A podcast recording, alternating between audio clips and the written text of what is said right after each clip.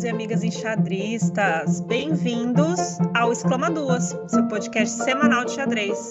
Eu sou a Thaís de Leão, do canal Xadrez de Quinta. E eu sou Bárbara Araújo, do canal Babi Chess. Toda semana você fica sabendo das principais notícias do xadrez no Brasil e no mundo, além de conteúdos enxadrísticos criados exclusivamente para o formato de áudio. Vamos lá? Babi, mais uma semana por aqui. Sim, estamos de volta. Exclama Duas Podcast semanal. Então vamos falar para o pessoal quais são os assuntos de destaque dessa semana? Vamos sim, é oficial. Carlsen não defenderá seu título de campeão mundial. Teremos também o resultado do Floripa Winter Chess. O Aronian vencendo o FTX Road to Miami. Vamos falar também do início do torneio de inverno Casa do Xadrez BH em Caxambu, Minas Gerais. Também iniciou a terceira etapa do Grand Chess Tour 2022. O GuCash, que ultrapassou os 2.700 de rating feed. Vamos falar também do deficiente visual que conquistou sua terceira norma de GM e o falecimento de Nikolai Krogius. E ontem tivemos a divulgação oficial de algo que falamos aqui no primeiro episódio do nosso podcast, né? Eu vou contar que eu tô feliz, que eu não apostei nada, porque teve gente que apostou até dançar uma Macarena, né, Thaís? Pois é, pois é. A gente, a gente foi um pouco mais prudente, né, na hora de fazer nossas previsões, na hora de apostar de maneira é, não oficial, né? Qual seria a decisão dele e vou ter que levantar a plaquinha aqui do eu já sabia, né? Eu já, ganhei, eu já sabia, eu ganhei essa aposta não oficial, mas ganhei. É, é, ela ganhou. Ainda bem que eu não vou dançar uma macarena. A Thaís foi certeira, certeira ali nessa aposta. E a notícia, todo mundo já deve imaginar, né? Foi bem divulgada. É, o Carlsen realmente decidiu que não vai defender seu título de campeão no match de campeão mundial. Fica então a disputa para o Ding e o Nepo. O que a gente podia comentar aqui é a reação do Nakamura, né? Porque o Nakamura, Sim, Nakamura não, ele quase, né? Ele Nossa, quase que triste. campeão. Ele, ele não e... aceitou o empate, né? É. Assim, a pergunta que fica, acho que um pouco no ar, é sobre se o, to o, torneio de candidatos teria sido diferente se o Carlsen tivesse decidido antes que não ia defender o título. Porque aí o torneio de candidatos ia ter outra, né, é. outra dinâmica. Sim. É, obviamente que eu acho que era muito difícil para o Carlsen fazer isso naquele momento, justamente porque poderia né, interferir é, na dinâmica do, do evento ali, mas de fato acho que o Nakamura calculou um pouco mal ali. Ele que é tão bom, né? Calculou. Do universo. As setinhas dele estavam um pouco errado. Não calculou muito bem. Isso, Sim. não calculou muito bem. E teria sido assim, né? a consagração dele, que em teoria diz que não é mais jogador, é streamer, né? Uhum. É, chegar para disputar o título de campeão mundial, né? Sim. Mas enfim, não foi dessa vez. É, ele deu algumas declarações e para tristeza dos fãs, né? Que o Nakamura tem aí uma legião de fãs. É uma tristeza porque com certeza isso iria movimentar bastante, né? Um match Nepo Naka, né? Ia ser bem bem dinâmico, mas também acho que a forma, né, que vai ser agora com o Ding vai ser bem legal de acompanhar, né? Acho que o Ding é, vem da tradição né, da, da escola chinesa e com certeza vai fazer um trabalho, vai se dedicar né, é, de uma maneira assim muito séria para tentar então ser o primeiro chinês campeão mundial. Sim. É, eu fiquei pensando aqui, você falando e eu pensando, Thaís, já teve uma partida assim que você fica lembrando dela e sonhando, e sonhando, e sonhando, e sonhando, assim, que ficou pra vida, assim, aquela partida fixa? Várias. Várias, mas tem uma em particular, inclusive eu já falei até dela no meu canal, né? Que foi uma contra a, a Vanessa Gazola. É, essa partida é muito curiosa, né? Eu joguei ela em 2005 E, inclusive, quando eu falei sobre ela, eu mandei para a Vanessa, né? Vanessa Gazola, excelente jogadora, está na equipe olímpica, né? É, que foi uma partida que, enfim, no caso, eu poderia ter vencido, cometi um erro muito, muito básico, e no fim das contas ela venceu e com isso eu perdi uma boa colocação que envolvia inclusive prêmio em dinheiro, né, no Campeonato Brasileiro de 2005. E aí eu fiquei com aquilo na cabeça por anos, anos, anos, pensando, meu Deus, por que que eu joguei o rei para lá e não para cá, sabe? Acontece. É, eu também tenho uma sim, que eu fiquei muito tempo, falei várias vezes, acho que já falei dessa partida também. E é, eu tô numa, numa posição que eu tenho que capturar um cavalo. Não, na verdade, desculpa, tá vendo? Tá, até hoje eu tô capturando um cavalo. Eu tenho que capturar um peão. É... E aí fica um final de rei e cavalo, que não empataria, né? E eu só precisava do empate para ganhar o torneio. E eu tô eu tô sabendo que é só eu capturar o peão. E é, a minha adversária demora muito para jogar. Demora muito. E eu fico pensando, mas por que, que ela ainda tá demorando? Se é só eu capturar o peão e, e, pronto, empatou, né? Aí ela joga o cavalo com muita, muita raiva. Depois de muito tempo, ela joga o cavalo com muita raiva, assim. E eu, no automático, vou e capturo o cavalo. Eu falo, mas por que, né? Por que, que eu fiz isso? E o peão promove. Então eu fico pro resto assim. Foram anos. Acho que hoje não mais, mas foram anos que eu fiquei atrás dessa história. E por que, que eu tô pensando nisso, né? Eu tô pensando no. no... Naka mesmo. Será que ele tá sonhando com isso? Por que, que eu não aceitei aquele empate? Meu Deus, né? Porque ele era só aceitar o empate. E aí ele não aceita. É, mas né? assim, por, eu imagino que deve ser uma questão interna dele bastante, né, importante, mas eu acho que a postura dele, né, de lutar, de avaliar a posição ali, não ficar pensando, né, em cálculos muito pragmáticos ali, é também um pouco o perfil dele, né? Ele é um cara ali que tá para jogar e não tá ali para fazer continha de, de rodada, de quantos pontos, de desempate, né? Ele tá ali é, tentando lutar, né? Acho que nesse ponto é até um mérito dele, né? Agora, a, a, depois dos fatos já consumados, é fácil a gente emitir um julgamento, né? É, ele não tinha como adivinhar, ele tinha como suspeitar, mas ele não tinha como adivinhar. É, a gente aposta, né? Todo mundo fez alguma aposta ali, a, parece que a do Naka realmente não foi boa, como a minha. Eu também, por mim, eu achava que não existia nenhuma chance do Carlsen não defender o título. Assim, pela parte histórica mesmo, de saber que o nome dele ia ser porque é muito mais difícil, assim, né? Quanto mais títulos ele tivesse, mais difícil desse recorde ser batido no futuro, né? E agora não. Agora parece que fica bem mais fácil. Fácil não, né? Então, é, agora, ele desistindo antes do que teoricamente ele ainda tinha capacidade de ganhar o, o match, né? A gente não sabe também se ele ganharia o match, né?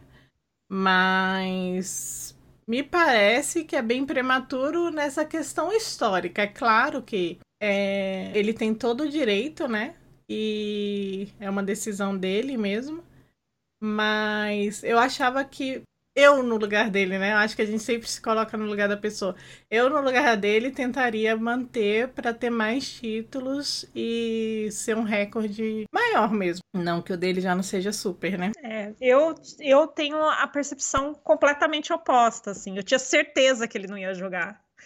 É, porque eu acho que não é muito o perfil dele, né? Acho que ele é um cara que tem uma visão diferente, assim, sobre o xadrez competitivo.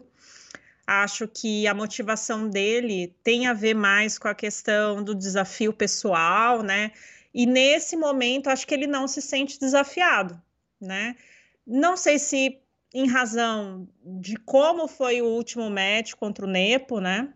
Não sei se ele está envolvido em outras atividades, em outros projetos em que o xadrez perdeu talvez aquele brilho, né? Assim, aquela aquela vontade, aquela essa percepção mesmo sobre um desafio pessoal, né? Que eu acho que é muito a pegada dele. Então, eu, eu desde o início, assim, quando ele falou que poderia, eu falei, ah, não, eu tenho certeza. Eu comecei a elaborar aqui é, assim, a forma como ele tem aparecido, as falas, como ele está se envolvendo com essa questão do xadrez online. Então, eu vi ali que realmente o xadrez, assim, o tabuleiro em si, é, não está motivando ele mais da forma como, como era antes, né? Por várias razões. É, mas ele mesmo disse, né, Babi, que ele não está se aposentando, né? Ele só não vai disputar o título de campeão mundial. Ele continua em atividade, vai continuar jogando xadrez para alegria da, dos fãs e da comunidade enxadrística. Ele só abre mão, então, desse direito, como você disse muito bem, né? Um, é uma escolha pessoal. Ele menciona, né, os patrocinadores também. Acho que tem uma questão de negócio aí também envolvida, né? Possivelmente. É, mas é isso, esse é o, é o panorama que temos. Uma curiosidade interessante é que o Carlsen anunciou essa decisão no primeiro episódio de seu podcast intitulado The Magnus Effect. Como a Thais disse, a principal declaração do Carlsen é que ele não se sente motivado para a disputa do campeonato mundial. E ele realmente deixou claro que não é uma aposentadoria, listando vários torneios que jogará ainda esse ano. Então a gente ainda vai ter muita partida do Carlsen para acompanhar. Muita gente comentou sobre essa notícia e uma declaração importante é do, do Ian Nepomniachtchi, né? Ele diz que se sente bastante desapontado e que ele gostaria muito de ter uma revanche. Uma outra declaração que eu gostei muito, achei bem, bem fofa, foi a do presidente da FIDE, que ele deixa claro que o Magnus merece ter sua decisão respeitada, pois poucos sabem o quão desgastante é a disputa pelo título. Ele também ressalta, né, que ele entende que o Magnus, assim como tantos outros grandes esportistas, com o passar dos anos, é, tendem a não ter tanta motivação assim para treinar e competir. Bom, então resumidamente foi isso. Carlsen não vai mesmo jogar o Mundial é, a gente fica com um pouco de tristeza, né? Porque a gente queria mesmo ver o Carlsen disputando mais esse título. Mas é uma decisão dele, a gente precisa respeitar, né? Mas a gente vai ter ainda bastante jogo do Carlsen para acompanhar, o que deixa nosso coração um pouco acalentado. Acabou o Floripa Winter Chess. O evento foi um sucesso. No Blitz tivemos em terceiro o mestre nacional Lucas Piccoli, em segundo Darcy Lima, incansável, né? Tá sempre em vários torneios. E em primeiro lugar o GM paraguaio Axel Bachmann. Destaque feminino para Marina Martins Aguiar, que inclusive jogou na mesa 1 na última rodada do Blitz, né? No absoluto, tivemos nosso amado streamer Cricor em terceiro, o segundo colocado foi o Cubas e o primeiro, novamente, foi o Axel Bachmann, que fez um belíssimo torneio. A campeã feminino também foi a Marina, que fez 5,5 em nove rodadas. Parabéns aos dois. E nós temos aqui uma declaração do Axel Bachmann sobre o torneio. Vou colocar para vocês ouvirem. Então, é, a minha participação no, no Floripa Winter foi naturalmente muito, muito feliz, né, pelo, pelo resultado. Mas, na verdade, em, em termos gerais, sempre que a gente vai para Floripa é um motivo de felicidade, porque a gente sempre vai, e eu falo sempre a gente, porque a minha família toda, gente sempre espera com muita ansiedade cada edição do, do Floripa Chess Open, né, que acontece em janeiro.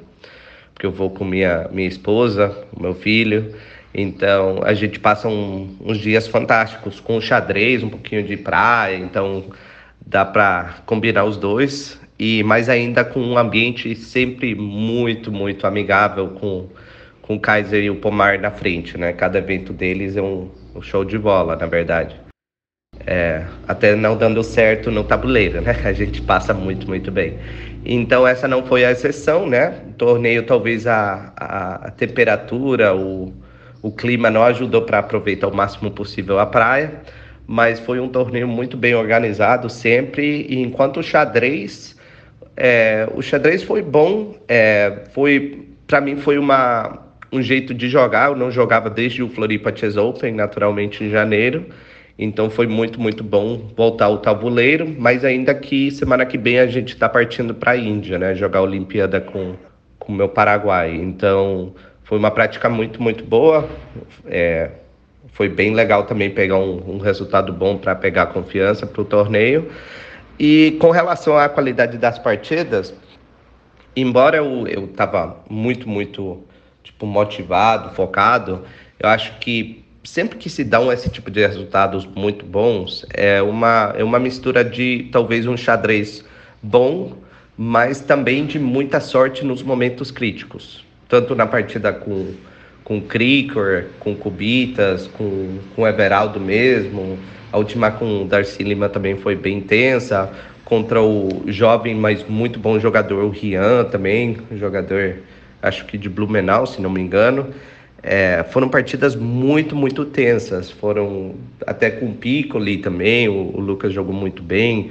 Então foram partidas bem, bem difíceis. É, os oito pontos e nove parecem ser um, de um torneio excelente e tranquilo, mas na verdade foi tudo o contrário. Então, é, já com a experiência, embora eu tenha 32 anos, eu já tenho mais de 20 competindo assim ativamente, então eu entendo que esse tipo de resultados também, é, embora são bons, a gente tem que ser, tem que encarar com, com cautela, né? No sentido que quando a gente ganha é sempre bom, né? A gente gosta, mas também de, de não ficar na, na, na, na felicidade sabendo que tem muitos erros a, a serem talvez corrigidos, mais ainda é, para um torneio tão importante quanto a Olimpíada, né? Provavelmente, na, no meu caso, pelo menos, é o torneio é, mais importante sempre, porque é, a, tipo, a qualidade dos jogadores vai ser muito, muito boa e mais ainda representando o meu país, né? Que é sempre um motivo de honra. E, e mais ainda com o time que a gente vai levar, que é um time bom, é, tanto tecnicamente como, como no, no aspecto humano, né? Então a, a gente vai com, com boas ambições de fazer um, uma boa performance lá na Índia. O campeão Axel Bachmann também indicou para a gente qual partida ele considerou a sua melhor do torneio. Você pode ver essa partida lá no Instagram do Exclama Duas Podcast. Não deixa de seguir o canal. A próxima pauta, então, a gente vai falar um pouco da vitória do Aronian no FTX Road to Miami que, que é esse torneio? Né? Desde fevereiro de 2022, está em andamento pela plataforma do Chess 24 o Meltwater Champions Chess Tour, que é um evento composto por diversas etapas, totalmente online, no formato rápido, e com a participação dos melhores enxadristas da atualidade. A premiação prevista é de 1,5 milhão de dólares no conjunto das etapas. Essa, então, FTX Road to Miami, que se encerrou no último dia 17 de julho, integra esse conjunto de torneios classificatórios para o grande evento final.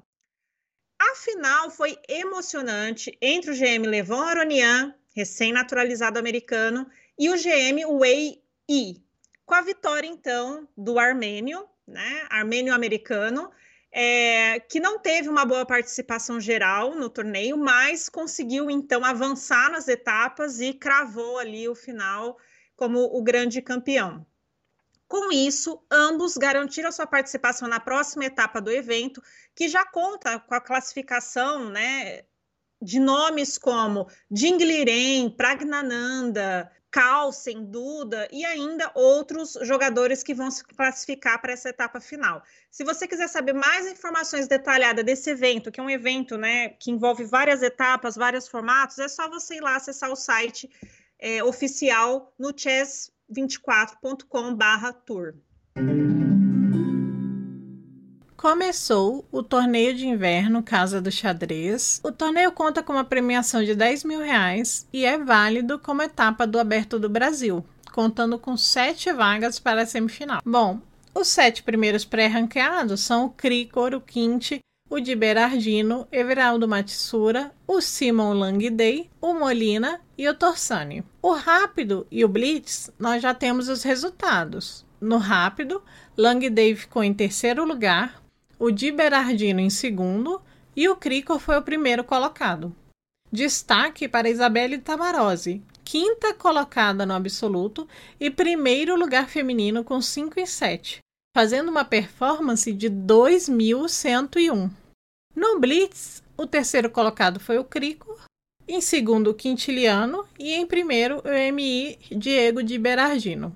Destaque feminino novamente para Isabelle Tamarose, que também teve uma ótima performance e voltou para casa com mais 41 pontos de rating. Na semana que vem, voltamos com mais informações sobre o clássico. Teve início também mais uma etapa do Grand Chess Tour 2022. O que é o Grand Chess Tour 2022? É um desses eventos também para movimentar a comunidade enxadrística, né? Composto por várias etapas, também com uma premiação bastante expressiva de 1,4 milhão de dólares, né? Ele está distribuído em cinco eventos e, no caso, essa etapa, então, que se iniciou no dia 18 e está sendo realizada em Zagreb, capital da Croácia, ela está sendo é, na modalidade de xadrez rápido e blitz, e conta com a participação de grandes nomes da atualidade do xadrez: Carlsen, Firuja, Nepo, Wesley So, Mamediarov, Vachela Grave, Lenine Domingues, Van Sarik e o Topalov. É um torneio que está pegando fogo, né? Assim, grandes nomes. Esse formato, né, de torneios rápidos sempre atrai bastante público e com certeza a gente vai acompanhar o andamento, né, dessa etapa e também o resultado né, de todo esse tour que vai se realizar ao longo do ano. O espanhol Pulvet nos fez sorrir mais uma vez com a grandiosidade do xadrez. Esse esporte que é o mais inclusivo que eu conheço. Aos 31 anos, ele foi o segundo colocado com 7 pontos em 9 no Valencia Open. Mas por que, que eu tô falando isso, né? O mestre internacional Daniel Pulvet conquistou sua terceira norma de GM e ele é deficiente visual. Temos crianças GMs, mulheres e homens GMs e também pessoas que conquistaram seus títulos bem mais velhas. Ainda temos esperança aqui, hein? Para completar a lista, temos nosso primeiro jogador com deficiência visual GM. Para aí um pouco e pensa se você conhece outro esporte que inclui tanta gente assim. Muito legal, né, é, Thaís? É, realmente muito legal essa história, acho muito inspiradora, né? Sobre como o xadrez é inclusivo, como o xadrez tem uma potência, né? Gigantesca de chegar a todas as pessoas. Então, acho que realmente é uma história, é uma história para a gente conhecer, né? Conhecer e se inspirar. Eu sempre fico feliz, né? Do meu pai ter me apresentado esse esporte maravilhoso. E eu tenho uma surpresa para vocês. Eu trouxe para vocês uma pessoa do xadrez brasileiro que eu acredito que vocês precisam conhecer. Vamos lá. É, minha trajetória no xadrez começa em 2009. Né, aprendi na escola. Uh, e foi uma coisa que eu gostei, né? Mas gostei como um jogo normal, assim. Só que em 2013, 2012 para 2013, eu recebi um convite de um, de um professor para começar a estudar mais. Uh, e aí eu sou deficiente visual, jogo competições que, que são uh, exclusivas para deficiente visual e a ascensão já foi muito rápida, assim, né? Então, é, em 2014, com menos de um ano de aula, não, um pouquinho mais de um ano de aula, eu consigo ser vice-campeão brasileiro, né, desses torneios para deficientes. E depois, nos próximos anos, até 2020, até 2019, que eu não consegui jogar a final, em todas eu fiquei ali entre os quatro primeiros. É, o título ainda não consegui, mas acho que foi um pouquinho, né, dessa trajetória. Além disso, tenho dois títulos pan-americanos no currículo, né? 2016 e 2018, também em categoria para deficiente visual e no Brasileiro Amador sub 1800 consegui um, um, sétimo lugar. Então o xadrez foi um jogo que inicialmente foi uma, uma brincadeira, mas depois uh, se tornou um gosto muito grande, né? Porque as pessoas até perguntam, isso para todo mundo que joga, né? As pessoas perguntam como você consegue ficar quatro horas, cinco horas é, na frente de um tabuleiro ali sentado só, só pensando e para a gente é uma coisa muito natural, né? Então acho que foi isso um pouquinho da, da minha história. Então vocês acabaram de conhecer a história da vida enxadrística de Vinícius de Andrade Ricieri. Ele tem 23 anos. Muito xadrez ainda pela frente. O indiano Gukesh ultrapassa a barreira dos 2,700 de rating feed. Está em andamento o festival de Biel, o Biel Chess Festival, que vai acontecer entre os dias 10 e 24 de julho, composto por uma série de eventos, mais uma vez aquela tendência que a gente já tem falado aqui, né? Eventos simultâneos e em sequência, né? de vários ritmos de jogo. Então, bem legal esse, esse festival. A gente vai voltar a falar dele nas próximas semanas. Mas a notícia dessa semana é o seguinte: que durante o, uma dessas competições, né, que é o Grandmaster Triathlon, o jovem indiano de apenas 16 anos entrou para a história do xadrez mundial a se tornar o terceiro enxadrista mais jovem a cruzar, então, essa que é uma barreira muito expressiva, né? É, no mundo enxadrístico, que é os 2.700 pontos de rating feed. Ele então completa, né, é, melhor dizendo, ele então chega a essa pontuação com 16 anos, 1 mês e 17 dias, né? É interessante mencionar que o Guguest faz parte né, desses novos talentos, nessa nova geração é, de talentos indianos. Ele fez parte de, da academia do Anand, né, uma lenda, campeão mundial, né, que, enfim, é uma grande inspiração para todos os jogadores indianos. Então, ele foi aluno, né, na academia do Anand. E ele deu uma declaração para o Chess Base India super interessante, dizendo que ele se surpreendeu né, com a evolução tão rápida dele, que ele é um jogador muito determinado, muito focado e que é uma alegria, então, contar com ele numa forma tão boa, né, para o próximo torneio do ano e talvez o mais importante do ponto de vista deles, né, que é, são as Olimpíadas de Chennai. O Coolcast vai fazer parte da equipe principal e, sem dúvida, é uma notícia muito boa para todos aqueles, né, que estão torcendo para é, a Índia nas Olimpíadas, para a Índia se sair bem em casa. Agora, a Babi me mandou uma notícia e uma polêmica em torno disso, porque aparentemente ele não é o terceiro, né? Foi colocada uma dúvida se ele seria o quarto. Que história é essa, Babi? Conta pra gente desse Twitter aí. Pois é, teve um Twitter do Carlsen, tipo, consertando a notícia, né? Legal, parabéns, mas ele é o quarto.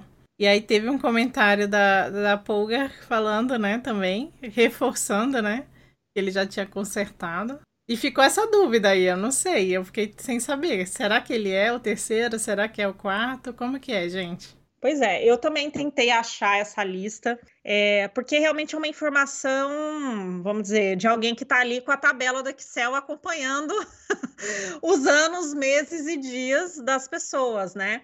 Mas pelo teor do comentário, né, que foi feito no Twitter, parece que seria então a Judith Polgar, né, que faltou, ou a Judith ou a Susan, né, a gente não sabe, mas aparentemente nessa conta aí esqueceram algum GM importante e não passou batido aos olhos de Carlsen e Judith Polgar. De toda forma, é, não deixa de ser né, algo importante. Acho que mais do que o fato da idade dele é o fato dele ter chegado a um nível né, de excelência e um nível tão expressivo na elite do xadrez mundial. A questão da idade é mais um mais um elemento, né? É a cereja do bolo. O importante é o bolo.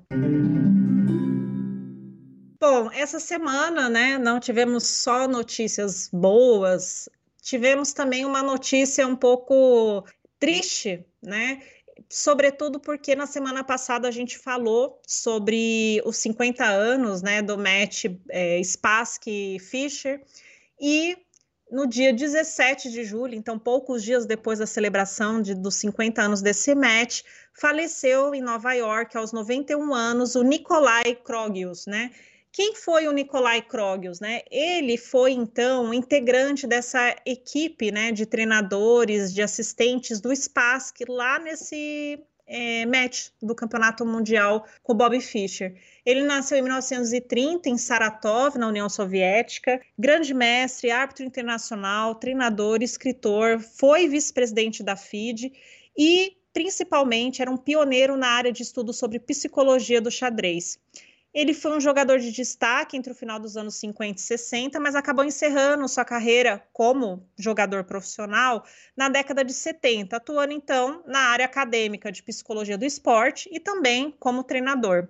E ele então entrou para a história, né, como parte dessa equipe do Spassky, né? Foi assistente dele no match do Campeonato Mundial contra o Fischer, que foi talvez o mais importante, mas ele também já tinha assistido o Spassky no match dele contra o Petrosian. Lá no Instagram a gente vai colocar uma foto dele com o Spassky, uma foto bem bonita que a FID colocou no site para homenagear ele. E fica então é, o registro, né, desse personagem muito importante da história do xadrez. Uma grande perda, né? Não podemos deixar de comentar que tudo isso que falamos aconteceu ali pertinho do Dia Internacional do Xadrez. Nós comemoramos esse dia no dia 20 de julho. 20 de julho é o dia em que a FIDE foi fundada e foi uma proposta ali da Unesco. E esse dia vem sendo comemorado desde o ano de 1966. Uma coisa que me deixa feliz é ver o quanto o xadrez vem crescendo. Acreditem, segundo o site Prensa Latina, agora somos mais de 605 milhões de jogadores em todo o mundo.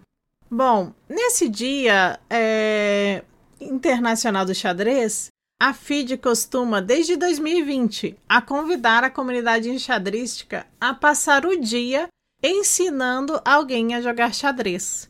A FID destaca o quão agregador pode ser isso e diz que pretende transformar isso numa tradição permanente. Inclusive, esse ano de 2022 foi declarado pela FID o ano da mulher no xadrez. Aí a FID destacou que a gente podia unir as duas coisas e que seria muito legal que passasse esse dia 20 de julho ensinando uma garota a jogar xadrez. E você, conhecia essa tradição? Passou o dia ensinando alguém nesse 20 de julho de 2022? De qualquer forma, eu recomendo que você sempre esteja disposto a ensinar xadrez a alguém. Não existe nada mais gratificante. Bom, então é isso, pessoal. Essa foi a semana no Exclama Duas Podcast. A gente agradece a participação do grande mestre Axel Bachmann e do enxadrista Vinícius Ricieri. Muito obrigada pela participação de vocês. Se você tem uma marca, serviço, produto e quer ver ele anunciado aqui no Exclamaduas, escreva pra gente exclamaduaspodcast.gmail.com ou por direct lá no Instagram. Você também pode apoiar o projeto por meio de doações ou mandando sugestões e comentários por e-mail ou pelo Instagram. A gente se ouve semana que vem, Babi? Sim, semana que vem tem mais. Beijo, semana gente. Semana que vem tem mais. Tchau, tchau.